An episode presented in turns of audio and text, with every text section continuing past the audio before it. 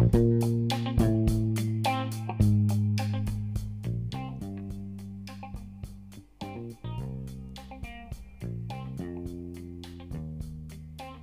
い皆さんおはようございます。今日はねちょっと飛行機のことをねちょっとお話ししようかなと思います。やっぱり日本の航空会社に慣れてしまうと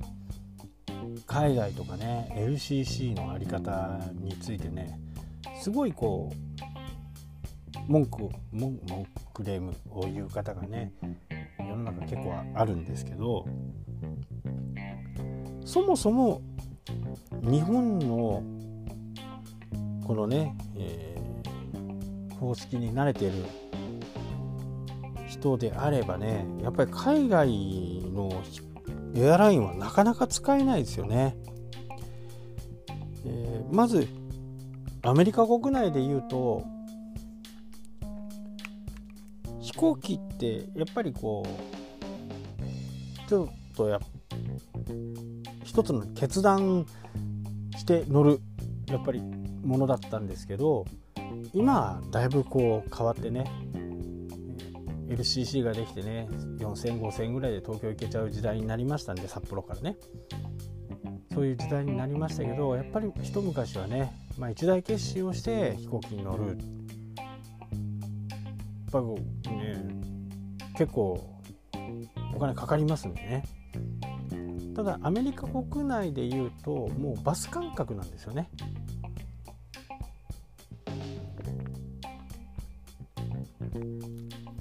バス感覚なんでその辺がこう全然違うんですね感覚的にね。で僕もアメリカに行った時に帝国に行ってるにもかかわらずねもう出発しちゃってるみたいなことがね2回ありました。まあ日本じゃね考えられないですよね、えー、帝国前に出発する時もあります。あのボーディングブリッジがね、えー、降りてもうドアが閉まっちゃうことはあるんですけどそういう場合はね、えー、その便に乗る人たちが全員もう時間前に乗った場合に限っては起こり得るんですけど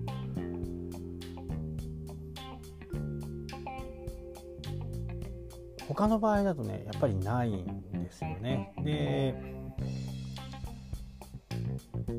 まあ、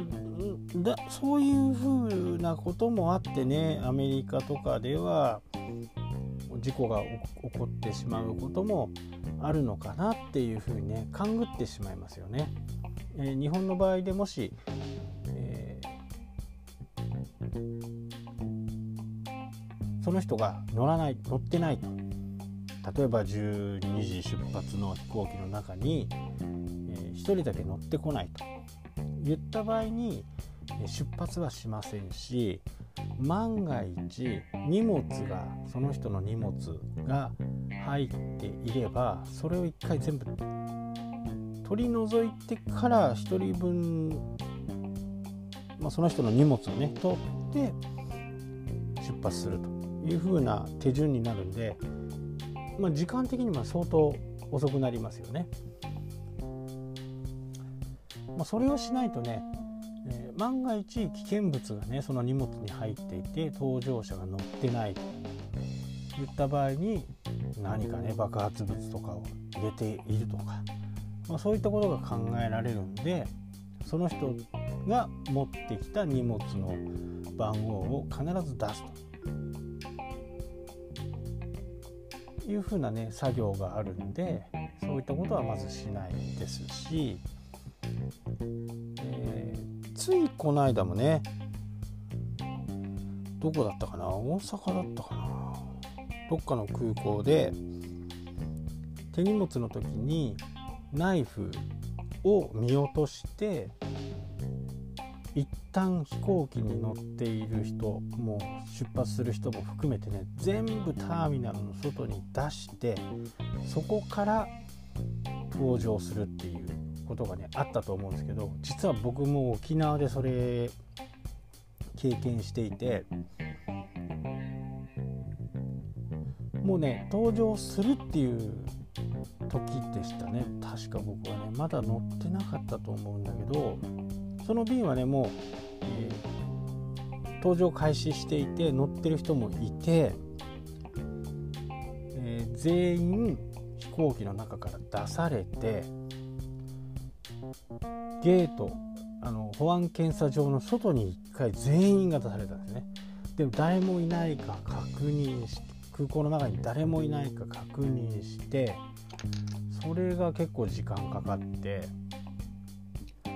そこから保安検査が始まって、えー、飛行機に乗ってとかもうね結構パニックでしたね。前もねちらっとお話ししましたけど飛ぶ分を考えているんで降りる分と飛ぶ分を考えているんでターミナルって結構回ってるんですけど飛行機が飛べないから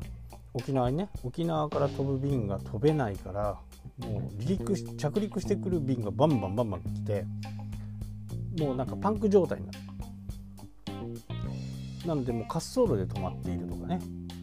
えー、そんな感じの状態で、まあ、離陸するところだけはね優先的に、止めないようにして飛んでいったってそれね4時間ぐらいなんか多分オーバーしたような気がするんですよね。なのでその保安検査場でのねミスとかそういったことも日本の場合だとね多分どんなに迷惑がかかろうが全員出すとかね、まあ、アメリカの場合はねあの本当にこうバス感覚なんですよね。でオアフからハワイ島に行った時はもうなんかまず並んでくださいとかって言ってもう席番号とか一応書いてあるんですけどチケットの中には。それ関係ないんですよね。とりあえず180人乗りだったら180人乗せてはいじゃあ次の便みたいな。まあ今はもしかしたらないのかもしれないけどもう相当前ですからね。まあそんな風にね、えー、ハワイの旅行をしたことがありましたね。まあね時間より早く飛び立つっていう風なこともあるんでね、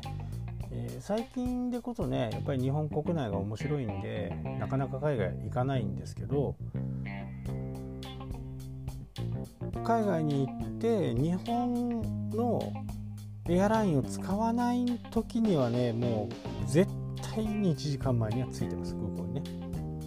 国内線でも。アメリカの中の国内線でも1時間前。